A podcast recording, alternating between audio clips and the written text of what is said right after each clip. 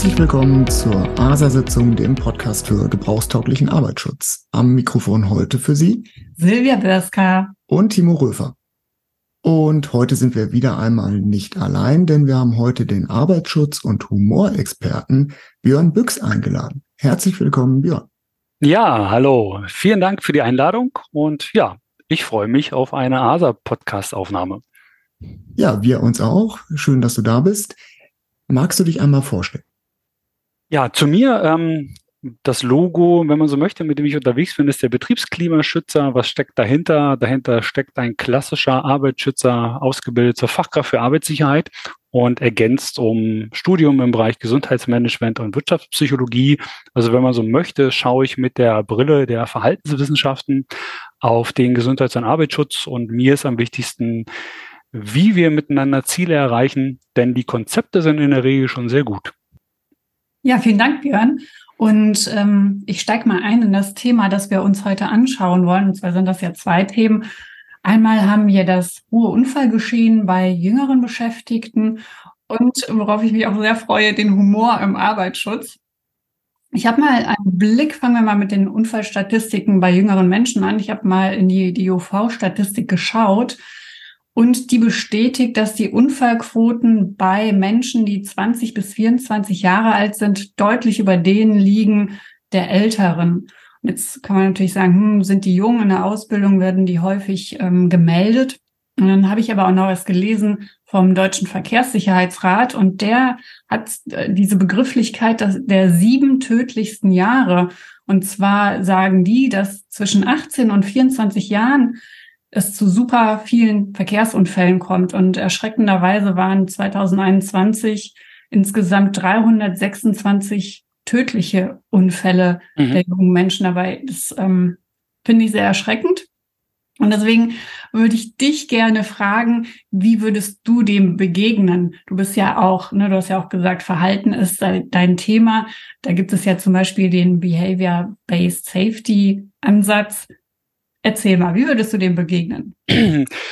Genau, ich würde jetzt ähm, in den BBS-Ansatz gar nicht so tief einsteigen, dann eher so praktisch darauf schauen. Ähm, ja, also meine Erfahrung jetzt gerade auch in den Betrieben, die ich betreue, ist, ähm, dass der erste Punkt in der Regel aber auch fehlende und geeignete Schutzausrüstung ist. Also ich will jetzt nicht die Verantwortung wegnehmen von den jungen Menschen. Ich denke, dass wir in dem in dieser Alterskohorte, die du gerade auch beschrieben hast aus der Studie, ähm, ein anderes Risikobewusstsein haben. Das ist so, ne, oder vielleicht auch ein fehlendes, könnte man fast sagen.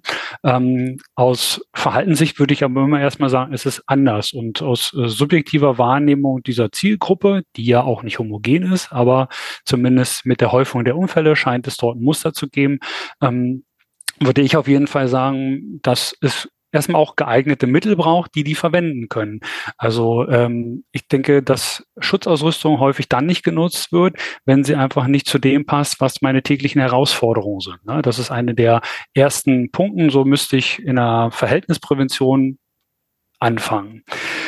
Dann das Thema unzureichende Ausbildung ist äh, etwas, was mir häufig begegnet, also ein mangelndes Verständnis auch für die Sicherheitsverfahren. Also wie auch bei den Fachkräften werden bei Auszubildenden oder jungen ähm, Fachkräften dann standardmäßige Dinge getan und dann wird aber ein Großmaß an Verhaltensorientierung erwartet. Also ich nenne ein Beispiel.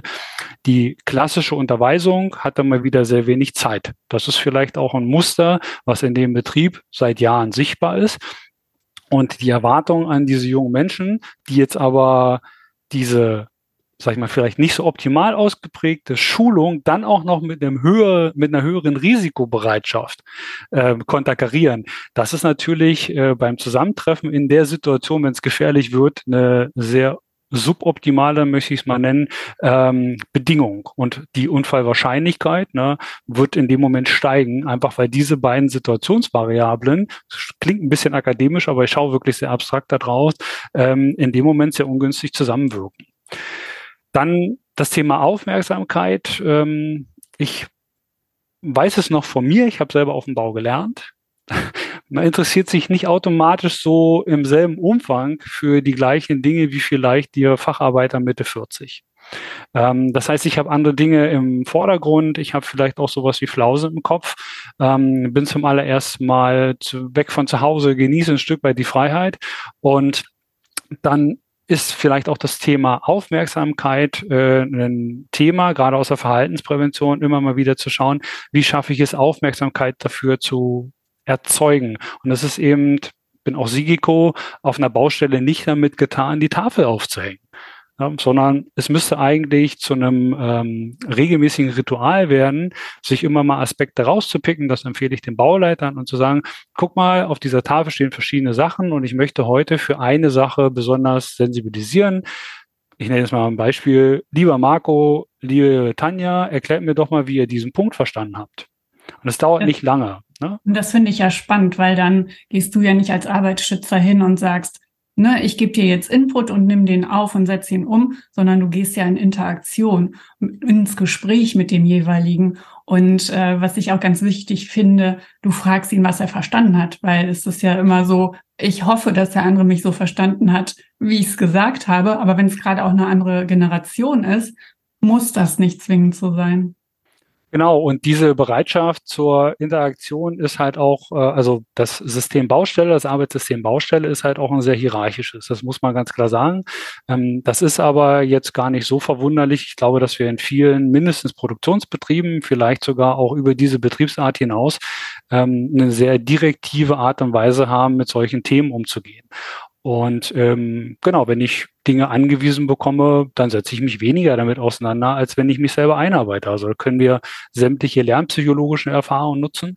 Und deswegen, genau, diese Empfehlung, äh, sich Zeit für die Interaktion zu nehmen, weil die Qualität und die Wirkung, ne, mir geht es ausschließlich um Auswirkungen, die ist einfach positiver und sie ist im selben Maß negativ, wie ich, äh, wenn ich es sein lasse. Ja, und das versuche ich auch klar zu machen, weil auch die Bauleiter sind ja, ähm, sag jetzt mal, ne, ich bin jetzt irgendwie sehr viel beim System Baustelle, aber auch die Vorgesetzten haben eine Sozialisierung mitgemacht, in der sie meistens bestätigt wurden, dass es gut ist, so zu sein. Das heißt, man kann ihnen das erstmal gar nicht übel nehmen. Ja. Ich, ähm, um das vielleicht mal aufzugreifen, da waren jetzt zwei Aspekte dabei die auch so aus unserem Gebrauchstauglichkeitsansatz heraus ganz interessant sind. Also ich denke, der Aspekt gebrauchstauglicher persönlicher Schutzausrüstung versteht sich schon mal von selber. Also eine Schutzausrüstung, die nicht für die Aufgabe geeignet ist oder die äh, in irgendeiner Form behindert oder ganz allgemein nicht zum Gebrauch taugt, ist natürlich keine Schutzausrüstung, die wirklich wirksam werden kann. Aber auch das Thema der Unterweisung und der Ansprache ist natürlich eines, das gebrauchstauglich angegangen werden muss, und was mir gerade bei, deinen, bei deinem Einwurf so in den Sinn schoss, war, es ist natürlich auch nicht ganz einfach, wenn ich unter Umständen in einem, in einer Organisation unterwegs bin, die zum einen einen sehr direktiven Ansatz verfolgt und die Hoffnung hat, mit einer Anweisung hat sich das dann von selber erledigt. Mhm. Und zum anderen, wenn ich mit, keine Ahnung, Mitte 40, Mitte 50, Mitte 60 auf einmal 18-Jährige ansprechen soll, das ist natürlich auch nicht unbedingt so, dass dann eine gebrauchstaugliche Unterweisung herauskommt. Die Lebenswirklichkeit natürlich eine vollkommen andere ist. Und das, was vielleicht bei meinen Kollegen vor 20 Jahren noch gut funktioniert hat, weil ich irgendwie im selben Alter war, greift natürlich dann dort auch nicht mehr. Das heißt, wie weit muss ich mich denn auch als, als Führungskraft oder auch als, als Präventionsexperte darauf einlassen, die richtige Ansprache zu finden? Oder ist das vielleicht sogar so ein bisschen überbewertet, dass ich mich auf die jungen Leute einstellen muss, weil das an sich schon aus dem System Unterweisung herauskommen könnte. Ja, auf die jungen Leute heißt für mich, wenn ich es ein bisschen abstrakter ansehe, einfach, wer ist meine Zielgruppe? Also, dass die jetzt junge Leute sind, hm, jetzt könnte man die halt noch in andere Schubladen stecken, aber genau genommen ist es mir gar nicht so wichtig, welche Alterskohorte das ist. Also, ich ziehe mich dann gerne auf den Arbeitsschutzgrundsatz zurück, je nach Art der Tätigkeit. Weil wenn ihr eine vergleichbare Tätigkeit habt, dann seid ihr meine Zielgruppe. Und wenn ihr, wir sagen, ihr arbeitet in einem bestimmten Bereich von einem Unternehmen, wo ihr vergleichbare Tätigkeiten habt und als Auszubildender, selbst wenn ich die Arbeitsplätze intern wechsle, weil das zum Teil meiner Ausbildung gehört, ähm, dann ist ja, sind die Rahmenbedingungen in der Regel vergleichbar. Und da ähm, würde ich dafür plädieren, dass man sich ab und zu die Frage stellt, wie tickt diese Zielgruppe? Und das kann aber genauso schief gehen, wenn ich mit jemandem, der vielleicht Mitte 60 ist und ich habe eine junge Sifa, die vielleicht Anfang 30 ist, hochmotiviert aus ihrer Weiterbildung kommt ähm, und dann abblitzt, weil er sagt, du könntest mein Sohn sein warum soll ich mir was von dir anhören? Also die Zielgruppenfrage, ähm, also ich empfehle dann immer einfach mal zu fragen, unter welchen Voraussetzungen würdet ihr das mitmachen? Weil dass das gemacht wird, steht nicht in Frage. Also wir haben nicht umsonst einfach Vorschriften und auch interne Guidelines oder irgendwelche Handbücher. Ähm, die sind ja nicht entstanden, weil jemand zu viel Zeit hatte. Die Frage ist, ist das für euch noch gebrauchstauglich? Und wenn die Dokumentation die Lesbarkeit übersteigt, na, also auch vom Umfang her, dann muss ich andere Lösungen finden und ich glaube, dass heute über die digitaleren Möglichkeiten dort auch einfachere Möglichkeiten bestehen. Ähm, genau, und das lebt, glaube ich, von der Offenheit, einfach mal zu fragen, unter welchen Voraussetzungen würdet ihr hier ähm, euch auch verändern? Oder also gerade wenn ich Unfallquoten habe, die im Vergleich zur Branche einfach auch deutlich über dem Schnitt liegen, dann habe ich auch einen betrieblichen Grund, auch zu sagen, wir beschäftigen uns zum Beispiel mit der Einführung von BBS. Weil das ist auch nicht einfach mit einer Schulung getan. Mir schoss gerade so durch den Sinn, dass äh, mehrere 50-jährige Experten anfangen, TikTok-Videos für ihre Auszubildenden zu erstellen. Und ich glaube, das wird ganz schnell sehr unangenehm. Deswegen, also, wie stark sollte ich denn da meine Zielgruppe vielleicht auch einbinden, damit das Ganze nicht peinlich wird? Ähm, genau, also aus Humorsicht würde diese Überspitzung, Dinge zu tun, die nicht zu meiner Alterskohorte gehören, natürlich per se witzig sein. Also die Frage ist tatsächlich, wie man das ähm, angeht. Aber Menschen, also junge Menschen, nehmen wir wieder dieses Beispiel, die affin sind für solche Themen. Also es gibt ja nichts Besseres, auch von der Wirksamkeit her, wenn die sich in so ein Thema einarbeiten und wir dem mal freie Hand lassen. Also man muss ja nicht gleich alles publizieren in den Social Media Kanälen. Aber auch da würde ich wieder sagen, was ich allen in meinen Betrieben auch immer vorschlage, probiert es mal aus und fragt doch mal intern, wie das ankommt. Und dann guckt die Leute dabei an. Also wenn Leute Augen rollen, ist das was anderes, als wenn sie anfangen zu kichern. So, und dann probiert es einfach aus und werdet besser da drin. Und mit einem Handyvideo heutzutage, das ist schnell gedreht. Und wenn man mehrere Azubis hat, ich würde zu einem Azubi-Projekt machen und wird aber als der oder die Verantwortliche versuchen, ähm, doch irgendwie schon klar zu machen, dass es auch eine Verantwortung meinerseits gibt, als äh, vielleicht auch der oder diejenigen, die das Ganze nach außen tragen sollen. Aber ich hatte zum Beispiel heute Vormittag ähm, einen Call mit einem ähm, Klinikum, bei dem ich auch zum Thema Humor. Also ich habe an zwei Tagen vier Auftritte dort und da war auch die Frage, wie erreichen wir die Leute?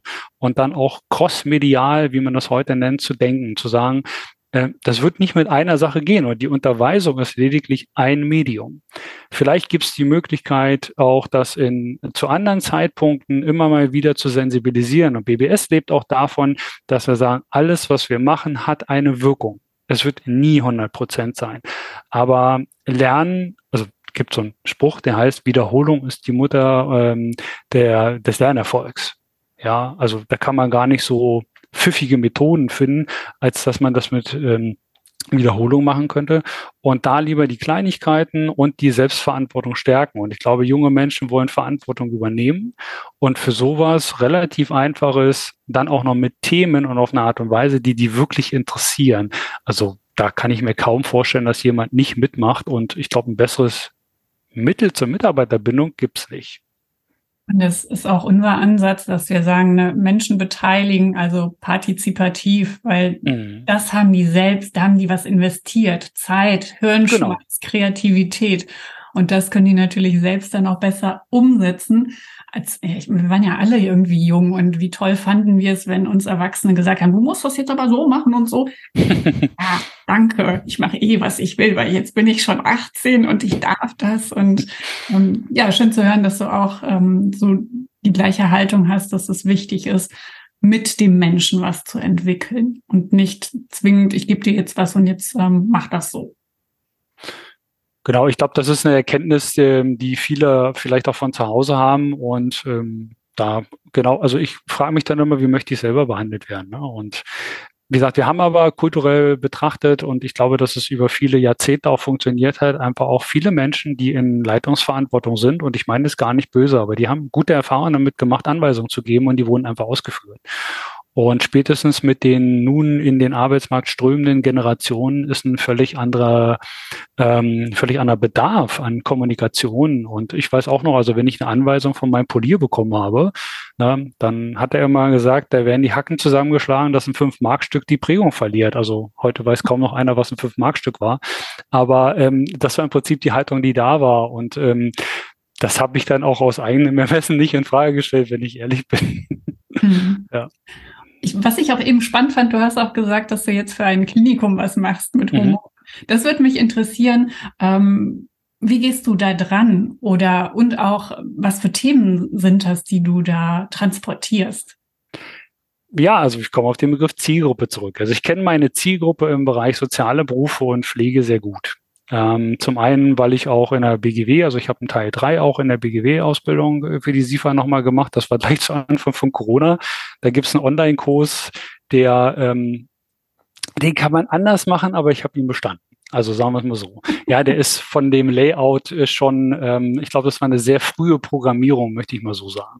Aber es funktioniert und ich habe darüber ja auch den Teil gemacht. Und ähm, in der Klinik ist es so, dass ich versuche ähm, auch aus meiner ganzen Erfahrung zu erzählen, weil das am authentischsten ist. Und ich habe sehr viele Situationen in Workshops und in Unterweisungen erlebt, wo eigentlich der gesamte Inhalt von den Leuten kommt. Also ich habe das mitgeschrieben und die erkennen in so einer Klinik sehr schnell wieder, dass ich deren Arbeitssituation kenne. Und wenn ich solche beispielhaften Situationen erzähle, dann wissen ja, der weiß, wie es in der Pflege aussieht. Also wenn ich über den größten Stressfaktor rede in der Pflege, das sind die Angehörigen. Ja, die wissen nämlich, wie man pflegen müsste, was man alles noch bekommen müsste für das Geld und was weiß ich. Und solche Themen zu überspitzen und damit hole ich die sehr gut ab.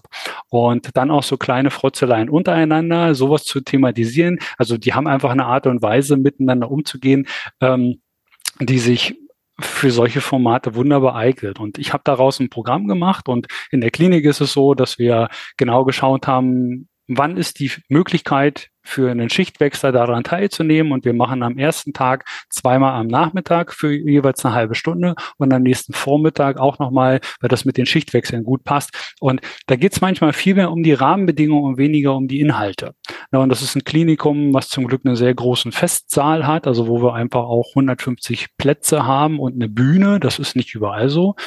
Normalerweise reicht mir ein Raum und ich bringe ja mein Seminarequipment mit, weil ich Seminarkabarett, so nenne ich das, ähm, mir schon immer die Frage gestellt habe, wie müssen die Bedingungen sein, dass ich intern überall relativ gut auftreten kann.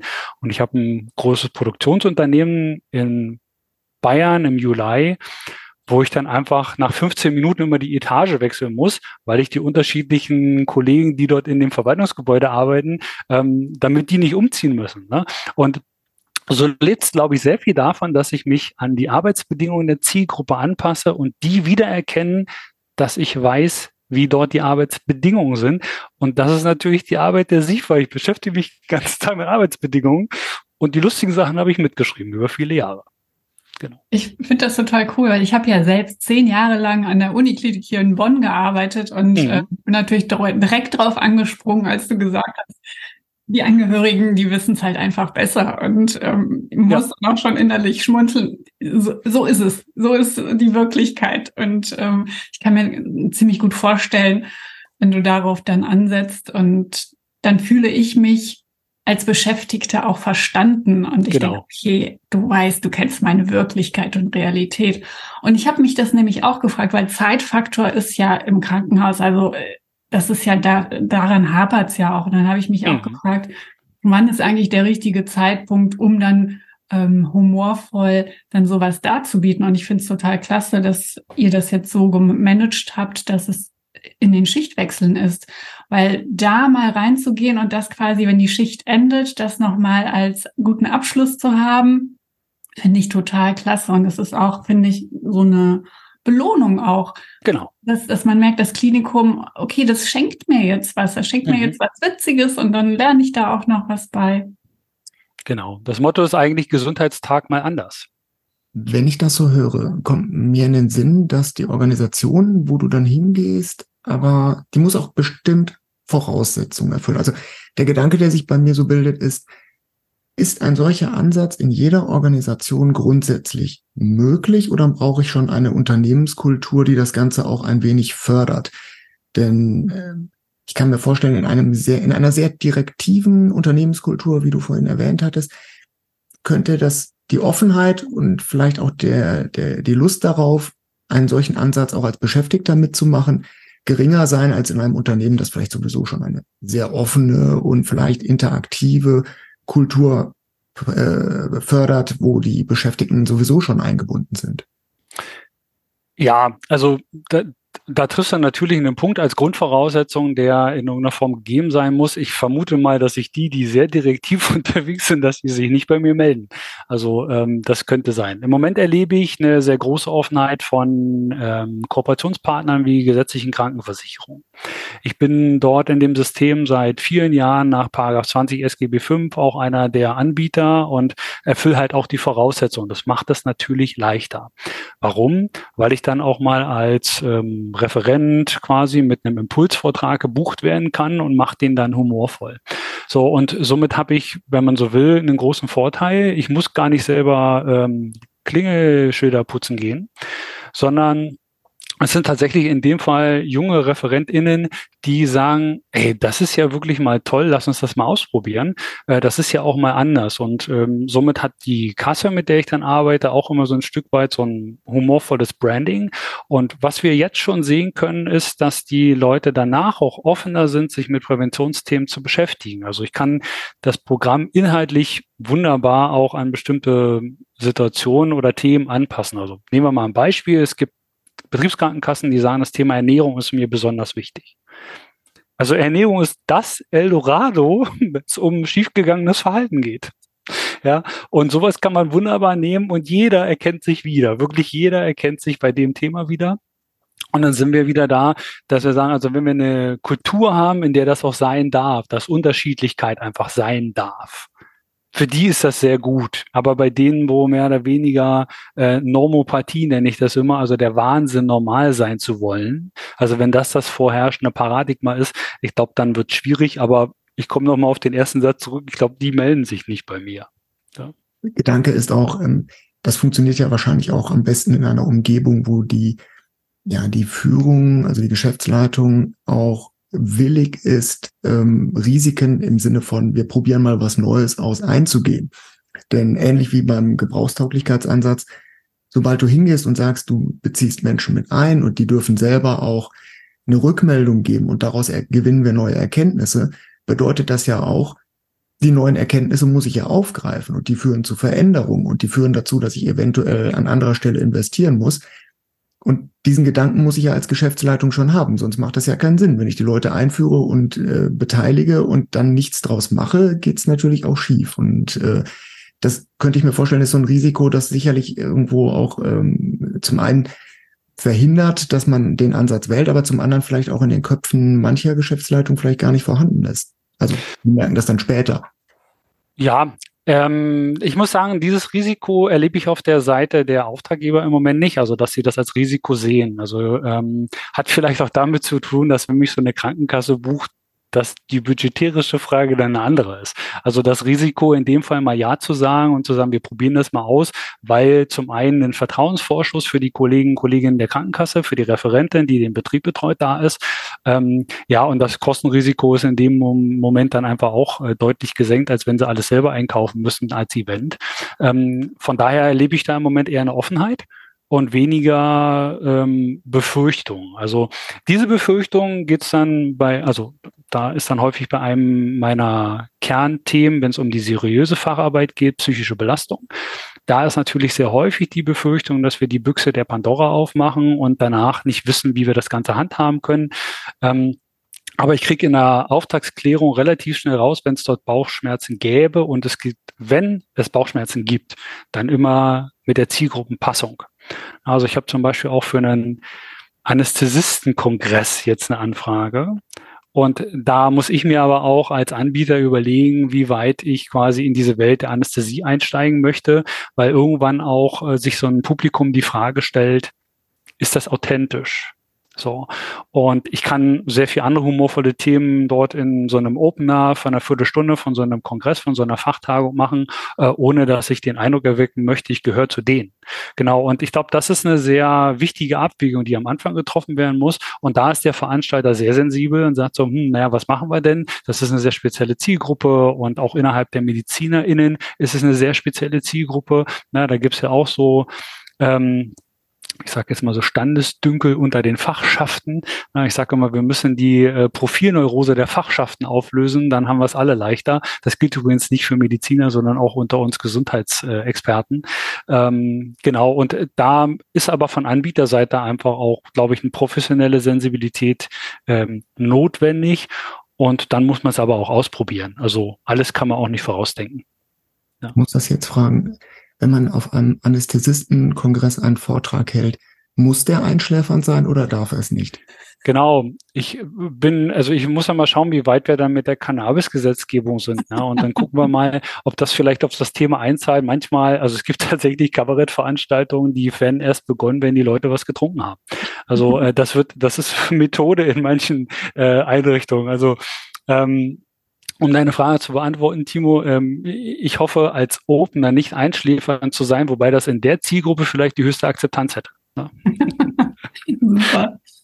Was mir aber an dem humoristischen Ansatz total gefällt, ist, ist wir haben ja diesen, diesen, diesen Satz, der da geht, ähm, wenn wir immer dasselbe machen, ist es Wahnsinn, wenn wir dann andere Resultate erwarten. Ja. Und Arbeitsschutz an sich ist ja nun mal ein eher regelgetriebenes Thema, eher so ein bisschen verstaubt und ah, ja, also Spaß macht das jetzt nicht an erster Stelle. Mhm. Und ich finde es total klasse, dass du diesen Ansatz jetzt in den Arbeitsschutz überführst, mhm. weil ich der Meinung bin, dass Arbeitsschutz auch vermarktet werden muss. Absolut. Ich meine, wenn ich jetzt einen Kugelschreiber ähm, verkaufe, dann sage ich ja nicht, welche Norm der erfüllt und von der Größe, sondern äh, wie fühlt er sich an und vielleicht kann ich dies und jenes und begeistere dafür. Und deswegen äh, finde ich das ein klasse Ansatz von dir. Ja, vielen Dank. Das ist auch die Idee gewesen, also die Haltung, mit der ich dort antrete. Und da sind wir sehr beieinander, sind wir, äh, wir müssen die Art und Weise, wie über Gesundheits- und Präventionsthemen kommuniziert wird. Und damit meine ich alle Arten von Kommunikation. Ähm, das muss sich ändern. Und äh, es gibt heute gute skalierbare Möglichkeiten in der digitalen Kom äh, ähm, Kommunikation. Aber ich habe ja, und da zehre ich sehr auch von meinen psychologischen Weiterbildungen, einfach mir immer die Frage auch der Motivation gestellt. Also ne, die Frage ist tatsächlich eher, ähm, unter welchen Voraussetzungen ist jemand bereit mitzumachen? Weil die Regeln, und ich bin auch als Auditor unterwegs, die sind erstmal so, wie sie sind. Ein Regelwerk wie die ISO 9001, die 45001 und andere. Ähm, es gibt eine in sich sch schlüssige Logik, warum das so ist. So, das heißt, für mich ist immer die Frage als derjenige, egal in welcher Rolle, der so ein Thema jemand anders zukommen lassen möchte, weil er davon ausgeht, dass es gut für die ist, immer erstmal zu fragen, unter welchen Voraussetzungen machst du hier mit? Weil, dass wir das machen, ist beschlossen. Wenn ich eine Zertifizierung im Qualitätsmanagement brauche, weil ich sonst als Lieferant Probleme bekomme, dann ist nicht die Frage, ob ich da mitmache. Genau. Und so viel, glaube ich, ähm, wie wir in der Interaktionsqualität rausholen können, können wir in den Regelwerken nicht mehr, weil die Regelwerke haben gute Gründe, dass sie so sind. Und ja, manche sind zu groß. Das ist einfach so. Und Arbeitsschutzdokumentation kann man sehr umfangreich machen, ich sag mal, mit Fußnoten, allem drum und dran. Die Wirksamkeit lebt davon, wie die Menschen positive Erfahrungen damit machen. Und der einzige Grund, warum Menschen überhaupt Dinge wiederholen, ist, dass sie positive Erfahrungen damit gemacht haben. Genau, also das ist so pure Neurobiologie und Psychologie eigentlich. Ja. Wir, Timo und ich, wir kommen ja auch aus dem, also wir sind ja Usability Engineer, das heißt, mhm. wir, ähm, wir wissen, wie Arbeitsschutzsysteme oder Systeme gebrauchstauglich gestaltet werden. Und da gibt es auch den Begriff der User Experience. Und da kenne ich, ja. Das ist, genau, das ist nochmal umfassender. Das geht darum, ne, dieses Erlebnis, in dem ich irgendwas nutze oder konsumiere, so dass mhm. ich auch Lust habe, das nächste Mal noch mehr davon zu bekommen und dass ich anderen davon erzähle und wirklich begeistert bin. Und das ist auch so ein Herzenswunsch von uns, dass das mehr gesehen und getan wird mhm. im Arbeitsschutz. Genau, also ich sage, meine Haltung ist, solange die Menschen Red Bull in Dosen kaufen, ja, solange mache ich mit dem Thema weiter, um auch eine andere Sensibilität für das Thema Prävention hinzubekommen, weil das Wertvollste einer Dose Red Bull ist der Dosenpfand, der Rest ist Vermarktung. Ja, und genau, die haben es einfach clever gemacht und gesagt, diese Art von Getränk ist bei allen abgedrehten Sportarten, die es gibt, immer mit dabei. Und somit treffen die die Zielgruppe, die ein emotionales Erlebnis hat, dass das Zeug also ich weiß gar nicht, wonach es schmeckt. Zum Glück habe ich das vergessen. Aber ich kann mich noch erinnern, dass es in der Natur keine dieser Geschmacksrichtungen gibt. Ja, und das war für mich Anlass genug zu sagen, Wasser tut's auch. Also klasse Beispiel, das verdeutlicht das auch noch wirklich. Ja. Jetzt habe ich meine Frage vergessen.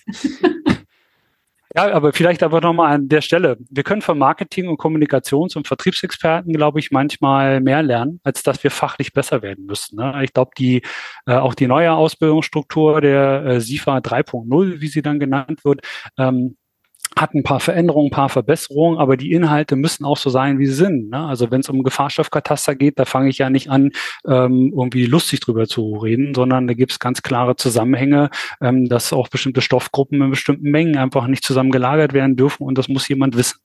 Ja, aber die Frage nach ähm, wir, über den Tellerrand hinaus ist schon, ähm, ja, to whom we may concern. Also wen möchte ich eigentlich erreichen? Und dann muss ich mich damit, also ihr habt es mit User Experience beschrieben, ähm, vielleicht so eine Art von Safety Experience. Also welche Erfahrungen habe ich mit äh, Sicherheit gemacht und wie gesagt, ich komme immer wieder darauf zurück, wenn ich positive Lernerfahrungen mache, dann habe ich die Bereitschaft, mich damit weiter zu beschäftigen. Ähm, alles andere wäre ein sehr masochistischer, das in dem Kontext arbeiten wir zum Glück nicht. Ja. Es ist, glaube ich, auch eine Frage tatsächlich der, äh, des Kundenservice. Also ich glaube, ja. in, der, in der Tat kommt das vielleicht oder kam es bisher in den Ausbildungen zu kurz, dass man kundenorientiert eine Serviceleistung anbietet. Und Absolut, ja. sind ja in einer Beraterposition. Das heißt, wir sind nicht die Kontrolle, wir sind nicht diejenigen, die Leute nerven sollen, sondern wir sollen ja eine Serviceleistung anbieten und den Leuten helfen, den Arbeitsschutz in ihrem Teil der Organisation oder in ihrer Organisation auf die Reihe zu bekommen. Und ich habe manchmal das Gefühl, wir müssen uns auch ein bisschen zurücknehmen und auch erkennen, dass jetzt für die Führungskräfte oder auch die Beschäftigten der Arbeitsschutz jetzt nicht der wichtigste Part ihrer Arbeit sind, sondern mhm. brauchen sie Hilfe. Das ist eine Serviceleistung, die wir erbringen müssen. Und unsere Aufgabe muss es sein, das erstens so zu gestalten, dass man es benutzen kann, dass die Leute zufrieden sind, dass die auch vielleicht so ein wenig an das, was wir dort tun, auch als Nutzer gebunden werden, dass die halt eben das auch wieder machen wollen. Nicht, weil sie es müssen, sondern weil sie auch akzeptieren, dass es sinnvoll ist. Und wir müssen halt zusehen, dass wir ihnen da auch die, die Arbeit in Anführungszeichen so leicht wie möglich machen. Und ich, mhm. das geht nur über Service. Das, das ist meines Erachtens Kommunikation, die richtige Ansprache und halt eben auch ein gewisser Servicegedanke, der da getragen werden muss. Denn vielleicht äh, müssen wir auch erkennen, dass wir jetzt auch nicht die, auch nicht die wichtigste Berufsgruppe sind, so wie vermutlich keine Berufsgruppe die wichtigste Berufsgruppe ist, sondern dass wir halt im, ein, ein Rad im Getriebe eines Unternehmens sind und da eben unsere Arbeit als Serviceleistung anbringen müssen. Absolut. Ich ähm, erzähle meinen Kunden auch gerne immer, ne, sie können mich verstehen wie so ein Kellner. Ich mache ein Angebot und wenn das nicht da oder nicht das dabei ist, wo sie sagen, das kann ich gebrauchen, dann müssen sie mir sagen, dass sie was anderes haben wollen. Und ähm, ein Beispiel, ich habe ähm, vor zwei Wochen hatte ich eine Online-ASA ähm, mit einem großen sozialen Träger in Berlin, die sind fusioniert mit einem zweiten Träger. Das heißt, die Mitarbeiteranzahl hat sich so circa verdoppelt. Jetzt waren alle irgendwie mit Sicherheit und Arbeitsschutz betrauten, manche Leute auch, weil sie es umgehängt bekommen haben, wie das häufig gemacht wird, waren jetzt in so einem Videocall und lauter Fragen, die da kamen, da dachte ich immer so, habt ihr schon mal was vom Mars BGW gehört? Also es gibt ein Managementsystem äh, von der BGW für all diese ähm, ja, Unwägbarkeiten im Arbeitsschutz. Und am Ende habe ich das dem Geschäftsführer auch gesagt. Also alle Fragen, die Sie hier heute gehört haben in den 90 Minuten, ich sage, ich würde Ihnen dringend empfehlen, ein Managementsystem einzuführen, weil Sie dann diese Fragen nicht mehr haben. Dann können Sie sich darauf verlassen, dass Dinge, die dokumentiert sind, auch an den Orten abgelegt sind, wo Sie die Leute finden sollen, die diese Sachen für die Arbeit brauchen. Und dann sind wir beim organisatorischen Arbeitsschutz, aber dazu braucht es die Bereitschaft. Er hat sich bis heute nicht zurückgemeldet dazu. Ähm, aber auch da bin ich ähm, in meiner eigenen Psychohygiene mittlerweile so weit, dass ich sage, ja, ich helfe dir gerne, aber wie du das gerade gesagt hast, Timo, ich erbringe eine Dienstleistung. Das ist in dem Fall relativ einfach, weil ich extern bin. Also ja, das würde auch über die Grundbetreuung hinausgehen, das muss man ganz klar sagen. Aufbau von einem Managementsystem ist dann nicht mehr Grundbetreuung. Aber also zu zeigen, was möglich ist, diese Möglichkeiten bei Bedarf auch zu erklären und dann muss man gucken, wie niedrig die Einstiegsbarriere gewählt werden kann und Kosten ist immer eine, keine Frage. Aber diesen Nutzen in den Vordergrund zu stellen, was ein Vertriebler und ein Marketingler permanent macht, das ist eine Kommunikationsart, die können wir, glaube ich, gut gebrauchen. Und manchmal wünsche ich mir auch im Bereich der SIFAs und auch der Sicherheitsingenieure ein Fach zurück, was, glaube ich, sehr ähm, ja so in den Hintergrund geraten ist. Es gab früher Ingenieurpsychologie, wo man sich gerade mit diesen Usability-Aspekten und solchen Dingen nicht so wie heute, aber schon auch mit dieser Idee von, ähm, ja, warum überwinden Menschen Schutzeinrichtungen? Warum manipulieren sie die? Das, also ne, der individuelle Nutzen desjenigen, der das tut, ist in dem Moment, in dem er es gemacht hat, anscheinend höher, als wenn er es so gelassen hätte. Es gab also mal einen Grund, selbst wenn der gegen Vorschriften verstößt. Häufig sind ja die Gründe, ich möchte effizienter arbeiten. Ja, ich möchte leichter an diese zu ölenden beweglichen Teile kommen oder irgendwas. Und äh, wir lesen es dann in den Unfallstatistiken und haben dann die Fälle in den Krankenhäusern. Aber der Auslöser war erstmal irgendein Bedürfnis, irgendein Nutzen, der darin gesehen wurde. Und sich damit zu beschäftigen, das ist zum Beispiel im Kern auch der BBS, ähm, zu sagen, okay, wir haben gerade was gelernt. Das ist auch eine Art von Fehlerkultur zu sagen, wenn was passiert oder wir es verhindern konnten, bei beinahe Unfällen, die gemeldet wurden, dann haben wir alle was davon. Aber das ist eine Kulturfrage und genau, das ist auch ein Entschluss, den man treffen muss, weil das ist mit keiner Schulung zu erledigen. Genau, und wenn ich dir so zuhöre, du hast jetzt ganz viel erzählt, was du alles gemacht hast und wo du dich fort- und weitergebildet hast. Mich interessiert natürlich jetzt auch, wo geht's demnächst hin? Ich glaube nicht, dass du auf der Stelle trittst. Nee, also ich habe das nächste, was ich gebucht habe, ist tatsächlich in Leipzig beim Mediationskongress äh, ist das äh, provokative Ansätze in der Beratung. Also provokativer äh, oder pro, provokative Ansätze gibt's im Humor ähm, oder mit humoraffinen ähm, Inhalten schon in der Therapie und im Coaching sehr viel. Und ich lasse mich einfach mal inspirieren. Also meine Beratungsarbeit auch ein Stück weit immer mit diesem Augenzwinkern zu machen, ähm, das möchte ich auf jeden Fall weitermachen. Also ich möchte auch gar nicht von dem Humor in der Form leben wollen. Ähm, meine Zielgruppe ist ganz klar, das sind Betriebe. Also ich habe gar nicht das Ziel, irgendwie in Fernsehveranstaltungen zu gehen oder sowas. Also wenn sich sowas ergibt, ich werde mich nicht dagegen wehren. Aber meine Zielrichtung ist ganz klar, dass die Betriebe, die ich betreue und auch die Menschen, deren Kontext ich kenne, ich dann dort einfach auch ähm, öffne.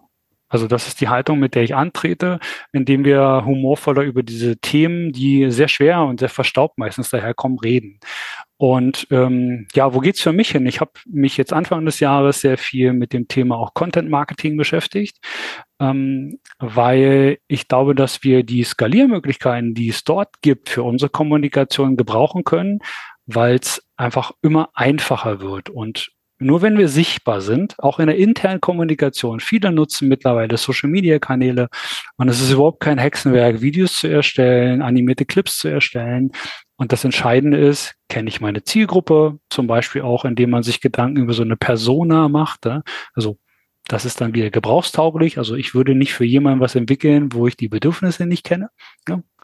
Ähm, solche Themen beschäftigen mich mehr, weil ich glaube, im Bereich der fachlichen Qualifikation gibt es immer mal was, was ich gerne noch machen möchte. Ich mag die Rolle des Auditors, des Prüfers sehr gerne, wenn ich ehrlich bin, ähm, weil ich gerne weiß, worüber ich rede, wenn ich Empfehlungen ausspreche. Das ist bei der normalen Arbeitsschutzberatung manchmal so, wenn man so ein, zwei Mal im Jahr in so einen Betrieb kommt, das ist immer so wie, ja, ich habe mal hier eine Empfehlung und dann sagen die relativ schnell, ja, das geht im Moment bei uns nicht als Auditor kann ich sagen, im Moment, ich habe gerade schon einen guten Eindruck, wie es bei euch aussieht. Genau, also die zwei Richtungen ähm, Audit und Prüfung, weil ich auch für den BKK-Dachverband als Prüfer unterwegs bin beim Deutschen Siege Unternehmensgesundheit. Ähm, da habe ich, glaube ich, gemerkt, dass mir das sehr gut taugt. Und dann zu verstetigen, dass Betriebe sich mit solchen Veranstaltungen, also auch als ähm, vielleicht Betriebsversammlungen zum Auflockern, von mir aus auch als Jubiläumsveranstaltung, ähm, mehr mit dem Thema Prävention beschäftigen, weil es sehr einfach daherkommt. Na, und ähm, ja, der Eckart von Hirschhausen hört auf, vielleicht wird dann irgendwo eine Stelle frei. genau. Ja, super. Und äh, du hattest ja auch erwähnt, dass du jetzt dich auch für den provokativen Ansatz interessierst und da mal reinschnupperst. Und das hat äh, bei mir direkt auch äh, Ping gemacht, weil das, also es hört sich jetzt so an, ne, hm, jemand provozieren, das war jetzt eigentlich nicht gut. Und ähm, ich kam jetzt auch gerade darauf, wenn wir jemanden fragen und halt eine Frage stellen, ja, wie hättest du es denn gerne? dann muss derjenige ja so antworten und so mühsam was rausholen. Und wenn ich provoziere und sage, ja, du willst es doch gar nicht machen, dann entsteht ja im Inneren so, oh, wie kann der das sagen? Und dann sprudelt es raus. Nein, natürlich will ich das machen, weil mir ist das wichtig. Und wie kannst du das sagen? Und deswegen finde ich das auch ähm, ja, einen spannenden und auch einen sehr effektiven und effizienten Ansatz. Ja, danke für den Tipp. Genau, also ich werde es testen. Ne? Vielleicht muss ich an einer anderen Stelle mal davon berichten. Aber ja. ähm, genau das, was du sagst, also es braucht natürlich sehr viel Fingerspitzengefühl, wenn man sowas Provozierendes macht. Aber viele werden dann aus der Reserve gelockt. Ne? Und das ist etwas, was ich sehr häufig äh, merke. Also es gibt ja auch in bestimmten, ähm, ja, also systemische Fragetechniken werden ja auch immer mehr ähm, ja, zum, zum, zum Stilmittel, wenn man so möchte. Also es gibt immer mehr, die das auch lernen aus dem Bereich der SIFAs und der Sicherheitsingenieure. Und da gibt es ja auch sowas wie die Kopfstandtechnik zu sagen, okay, wie machst du es schlimmer? Also was musst du machen, damit es noch schlimmer wird? Ja. ja. solche Themen. Und ich glaube, diesen Perspektivwechsel nicht so direktiv zu sein, um das Wort nochmal aufzugreifen und von der Kanzel oben herab zu dozieren, was man jetzt alles zu tun und zu lassen hat und dann noch zu zeigen, was alles schiefgelaufen ist. Also das ist lediglich der Startpunkt. Und dann sagen, lass uns doch mal gemeinsam drüber nachdenken, was passieren würde, wenn wir das so lassen. Und da kann man, glaube ich, in, also man muss es dann irgendwann aufklären, seriös, ne, dass es vielleicht auch als äh, Instrument genutzt wurde.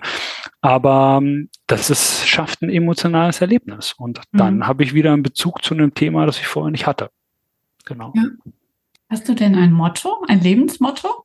Ja, Menschen sind nicht kompliziert, sie sind irrational einfach. Super. Genau, es ist tatsächlich mein Motto auf, auf der Webseite. Ähm, das ist so meine Conclusio, sagen die äh, Österreicher. Ich habe in Österreich meinen Master gemacht. Ähm, tatsächlich so die Gründe, die dazu führen, dass Menschen Dinge tun oder nicht tun, sind trivial.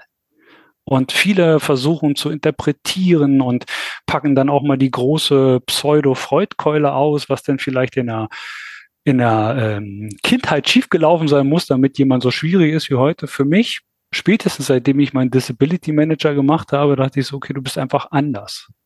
Und ja, wenn ich das werte, dann nehme ich das vielleicht momentan als schwierig wahr. Aber der Grund, den du ähm, hast, der ist für dich wahrscheinlich vollkommen plausibel. Bitte erklär ihn mir, weil ich verstehe ihn gerade nicht. Und das ist halt glaub, so schöne, als Haltung, ja. Genau, es ist eine sehr schöne neutrale Haltung dem anderen gegenüber, also den anderen zu begegnen. Ja. Und für mein eigenes Stressmanagement, ganz ehrlich, weil ich will mich auch nicht mit allem auseinandersetzen, was jemand anders so als Gründe mit auf die Arbeit schleppt, weil es ist äh, eine funktionale Beziehung in erster Linie und ich muss nicht Themen, die ich sonst zu Hause auch schon habe, da auch noch haben. Ja. Absolut. Wenn genau. man dich hört, du beschreibst ja mehr oder weniger natürlich deine persönlichen Eigenschaften, die du jetzt hier einbringst. Mhm. Und das ist natürlich, das kann man sich anhören, aber hast du einen Tipp für andere Präventionsexperten, andere SIFAs, die jetzt denken, okay, das klingt gut, wie man in die Haltung kommt, beziehungsweise ich bringe ja vielleicht nicht alle Voraussetzungen mit, die du mitbringst. Wie kann Absolut. ich trotzdem in diesen Ansatz hineinkommen? Worauf sollte ich achten? Was muss ich mitbringen? Um da vielleicht offener ranzugehen, vielleicht auch mit Humor ranzugehen, denn auch Humor ist ja nicht jedem in die Wiege gelegt. Hm, genau, also mitbringen, ich glaube, so ein Interesse an eigener Weiterentwicklung. Also ähm, ich habe neulich wieder jemanden gehört, der sagte, ich habe alles gelernt, ich habe meine Berufsausbildung gemacht und dann ein Studium, ich bin fertig. Und dann sage ich reflektorisch, ich habe von diesem Zustand gehört. Und dann guckte der mich an und sagt so, hä, wie? Ich sage, naja, dieses mit dem fertig, also ähm, das ist bei einer sich wandelnden Arbeits- und, äh, Arbeitswelt und Gesellschaft schwierig. Das heißt, Offenheit ist natürlich die Empfehlung, aber das ist im Prinzip eine Binsenweisheit. Ähm, ich würde sagen, wenn ich Interesse habe, wirklich mich mit bestimmten Themen humorvoll zu beschäftigen, das ist eine gute Voraussetzung. Also wenn jemand sagt, ich habe dort da keinen Spaß dran und ich sehe da drin auch keinen Sinn, dann ist es einfach auch schwierig, sind wir wieder beim Thema positive Lernerfahrung, damit positive Lernerfahrungen zu machen. Und wenn ich sowas wie einen Glaubenssatz habe und sage, nee, die äh, Arbeitssicherheit ist was sehr Ernstes, hier geht es um Menschenleben, dann ist das als ähm, Haltung überhaupt nicht zu diskutieren, weil es stimmt. Die Frage ist, habe ich genug Berufserfahrung? Und ich glaube, das braucht es ein bisschen, um sich damit äh, mit ein bisschen Abstand zu beschäftigen.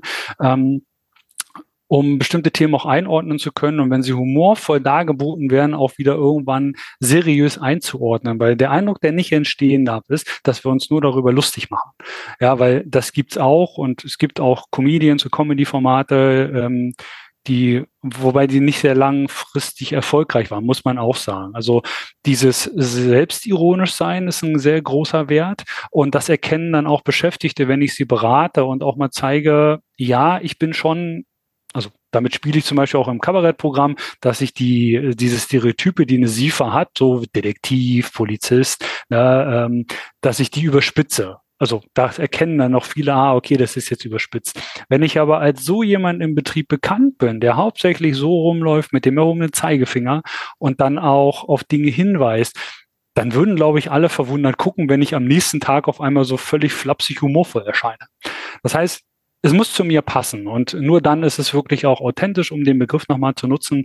Ähm, und dann gibt es ganz viele Möglichkeiten, sich da auch weiterzubilden. Also meine Empfehlung ist, ähm, YouTube ist soweit es geht kostenlos, wenn man mal von der nervigen Werbung absieht. Ähm, dann kann man dort schauen, welche Muster, und das ist etwas, was ich sehr häufig mache, ich schaue mir an, was sind die Muster, wenn zum Beispiel ein Comedian so große Lacher erntet.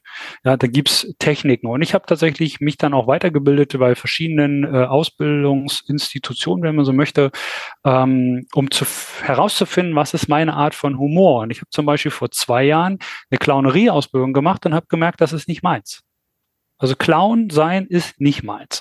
Ich mag die Interaktion. Ich habe einen Kollegen jetzt auch diese Woche erst getroffen, genau zum Mittagessen, der in dem Bereich als Clown arbeitet. Und manchmal muss man es aber auch ausprobieren, um herauszufinden, dass es das nicht ist.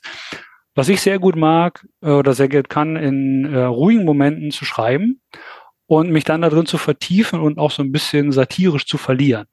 Und das ist gut, um Textvorlagen für Kabarett und Comedy zu haben. Und ganz viele von diesen Dingen existieren dann als Fragmente und das über viele Jahre. Und dann gibt es zum Beispiel sowas wie den Anästhesistenkongress, der sagt, Mensch, wir hätten da mal ein Programm und dann alles, was ich irgendwie im Bereich Medizin habe, was mir mal gefallen hat und ich wusste in dem Moment gar nicht warum, das ziehe ich dann raus und versuche darum eine Geschichte zu stricken. Weil das ist eigentlich das, was in einer guten Comedy-Veranstaltung immer passiert. Ähm, es ist eine Geschichte, wo die Zielgruppe gut andocken kann. Da sind wir wieder bei der Zielgruppe.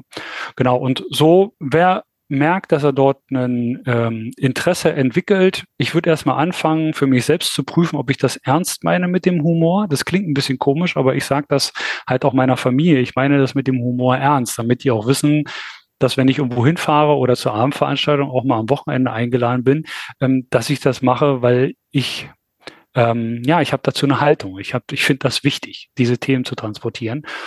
Und ich glaube, wenn es so ernsthaft ist, dann findet man Wege dahin. So würde ich sagen. Und ich würde jetzt noch keine flächendeckende Weiterbildung für SIFAs im Humorbereich sehen. Ja. Wir sind auch unverdächtig meistens, sehr humorvoll zu sein. Wahrscheinlich, ja. Ähm, jetzt wollte ich als Anschlussfrage, ist Ironie ein gutes Werkzeug dort? Also im Arbeitsschutz, in der Prävention? Hängt es von der Zielgruppe ab? Wahrscheinlich. Genau, also du hast ja die Frage fast selbst beantwortet. Also ähm, die Klarheit, ob es noch Ironie ist oder schon Sarkasmus. Ich glaube, das ist etwas, wo ich ähm, darauf achten muss. Äh, auch sarkastische Themen, wenn die Zielgruppe sich darüber einig ist, dass es sarkastisch gemeint ist und nicht ähm, automatisch eine Konsequenz für die Praxis haben muss, ähm, dann ist das durchaus etwas, was man mal machen kann, auch in einem Meeting oder irgendwie sowas. Aber es gibt auch, wer danach suchen möchte, im Internet ähm, gibt es viele Möglichkeiten, Kurzvideos äh, oder auch irgendwelche ähm, Bilder, die ganz klar den Missstand aufzeigen. Und vielleicht nutze ich bei meiner nächsten Unterweisung etwas, was ich dort gefunden habe. Na, ob das jetzt Themen sind wie Fusch am Bau Ja, da gibt's unendlich viel, was man da mal machen oder sehen kann. Es gibt Kurzvideos von Elektrobränden oder irgendwelchen Themen und einfach auch mal zeigen, so sieht das aus, wofür ich oder wovor ich euch bewahren möchte. Ja, weil viele haben, glaube ich, gar kein Bild davon und schon gar keinen Bezug zu bestimmten Themen. Und wir Menschen sind Bildwesen. Ne? Also alles, was in irgendeiner Form bildhaft ähm, transportiert wird, das merkt sich einfach besser. Und ähm, vielleicht ist das ein Anfang seiner eigenen Unterweisung, wenn wir bei diesem klassischen Element bleiben, um so erste humorvolle Dinge zu erweitern und dann gucken, wie reagiert die Zielgruppe. Und ich glaube, wenn ich in einem Betrieb als SIFA bin, wo ich meine Kolleginnen und Kollegen gut kenne und die mich, das ist ein sehr gutes, kontrollierbares, sicheres Umfeld. Also ich würde nicht gleich auf eine große Bühne gehen. Das ist, glaube ich, ein Schritt zu weit. Ja, ja vielen Dank, Björn. Also äh, ganz spannend auch hinter die Kulissen, ja, wie man Humor einsetzen kann, äh, zu blicken. Wenn jetzt Leute sagen, sie möchten mit dir zusammenarbeiten, sie möchten dich buchen, wie können sie dich erreichen? Wo finden sie dich? Ich bin relativ transparent bei LinkedIn weil ich merke, dass ich dort äh, unglaublich viele interessante Menschen auch kennenlerne. Was ich gerade sehr bewusst mache, ist ähm, aus dem Arbeitsschutzkosmos rauszugehen und einfach auch viele neue Leute kennenzulernen, die ganz neue, also mich auf neue Ideen bringen. Ne? Also das heißt, bei LinkedIn bin ich gut zu finden unter meinem Namen. Dort ist auch die Webseite, die ich auch immer weiterentwickle ähm, zu finden. Das heißt, da sind Kontaktdaten drauf und ähm, ich freue mich über jeden, der irgendwie Lust hat, das Thema Prävention und es muss nicht nur Arbeitsschutz sein. Ähm, ich hatte ja vorhin schon gesagt, Essverhalten ist eigentlich das ähm, Eldorado für solche Themen, aber auch Bewegungsverhalten, ähm, Suchtthemen, das habe ich bisher noch nicht unterbringen können. Aber auch da, wenn man gerade so über die Historie, wie Sucht eigentlich zu unserem menschlichen Leben gehört oder diese ganze Idee, sich mit solchen ja, Substanzen immer wieder zu berauschen. Also das kommt aus einem völlig anderen Bereich, aus einem anderen Antrieb. Und ähm, ja, ich sage mal so, diese vier klassischen Handlungsfelder der Primärprävention von den Krankenkassen, ähm, dort unterstütze ich sehr gerne und dann einfach miteinander reden. Also ich passe mich so gut es geht an und ähm, für den einen ist es vielleicht ein Beitrag bei einer Betriebsversammlung, weil mal wieder Arbeitsschutz auf der Agenda steht und nicht so trocken sein soll wie die letzten Jahre. Und die nächsten sagen, das, was du vorhin gesagt hast, fand ich ganz schön, denn das war der Antrieb, äh, Silvia, von der Klinik. Wir lassen unseren Beschäftigten einfach auch mal was Humorvolles an einem Gesundheitstag zukommen, ähm, wo die nicht gezwungen sind, irgendwas von sich preiszugeben, sondern die sitzen da und im besten Fall lachen sie und applaudieren. Und ich glaube, ähm, Pflegekräfte, die selber klatschen, sind besser, als wenn wir wieder auf Balkonen stehen und für sie klatschen.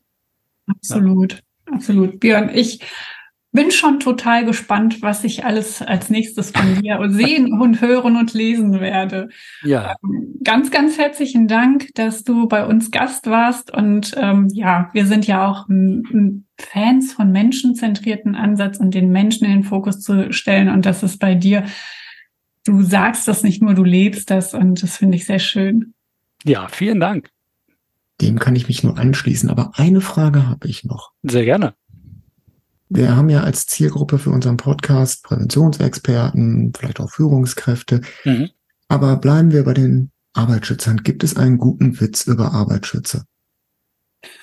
Also es gibt, äh, man könnte die Witze umbauen, ne? aber es gibt gar keinen guten, äh, also ich habe da nichts gefunden, was vielleicht alleine belegt dafür ist, dass wir mal sowas wie eine Wissensdatenbank zu humorvollen Momenten und auch vielleicht solchen Witzen für ähm, den Arbeitsschutz aufbauen sollten, weil ich stelle mir dann vor, jemand nimmt sowas mal mit in eine Unterweisung oder in den ASA und äh, fängt mal an, mit so humorvollen Themen sowas zu erzählen. Also tatsächlich ist mir, es gibt nicht den Arbeitsschützerwitz, den ich kenne. Ähm, danke für die Frage. Das ist mir selber noch nie aufgefallen, aber mir fällt tatsächlich keiner ein. Aber wenn wir uns das nächste Mal hören, habe ich einen gefunden oder ich habe einen entwickelt, weil Humor ist äh, tatsächlich Handwerk. Also man, wenn man bestimmte Regeln befolgt, ähm, dann ist die Wahrscheinlichkeit hoch, dass die Leute lassen, lachen, wenn die Zielgruppe stimmt. Danke für den Hinweis. Nicht, dass wir als äh, Berufsgruppe tatsächlich einfach noch nicht bedeutend genug sind für den eigenen Witz. Das wäre ja auch sehr traurig. Aber man muss gut tun. Es gibt sicherlich was, dafür gibt es uns schon zu lange, dass es da keine Witze drüber gäbe. Okay, dann bedanken wir uns auch bei unseren Zuhörerinnen und Zuhörern und freuen uns, wenn Sie das nächste Mal wieder einschalten, hier bei uns in der ASA-Sitzung. Mit Sicherheit gebrauchstauglich.